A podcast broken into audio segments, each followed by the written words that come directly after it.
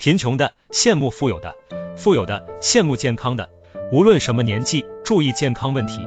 很多人以为距离保重身体还遥遥无期，突然病倒了，生活在痛苦里才后悔莫及。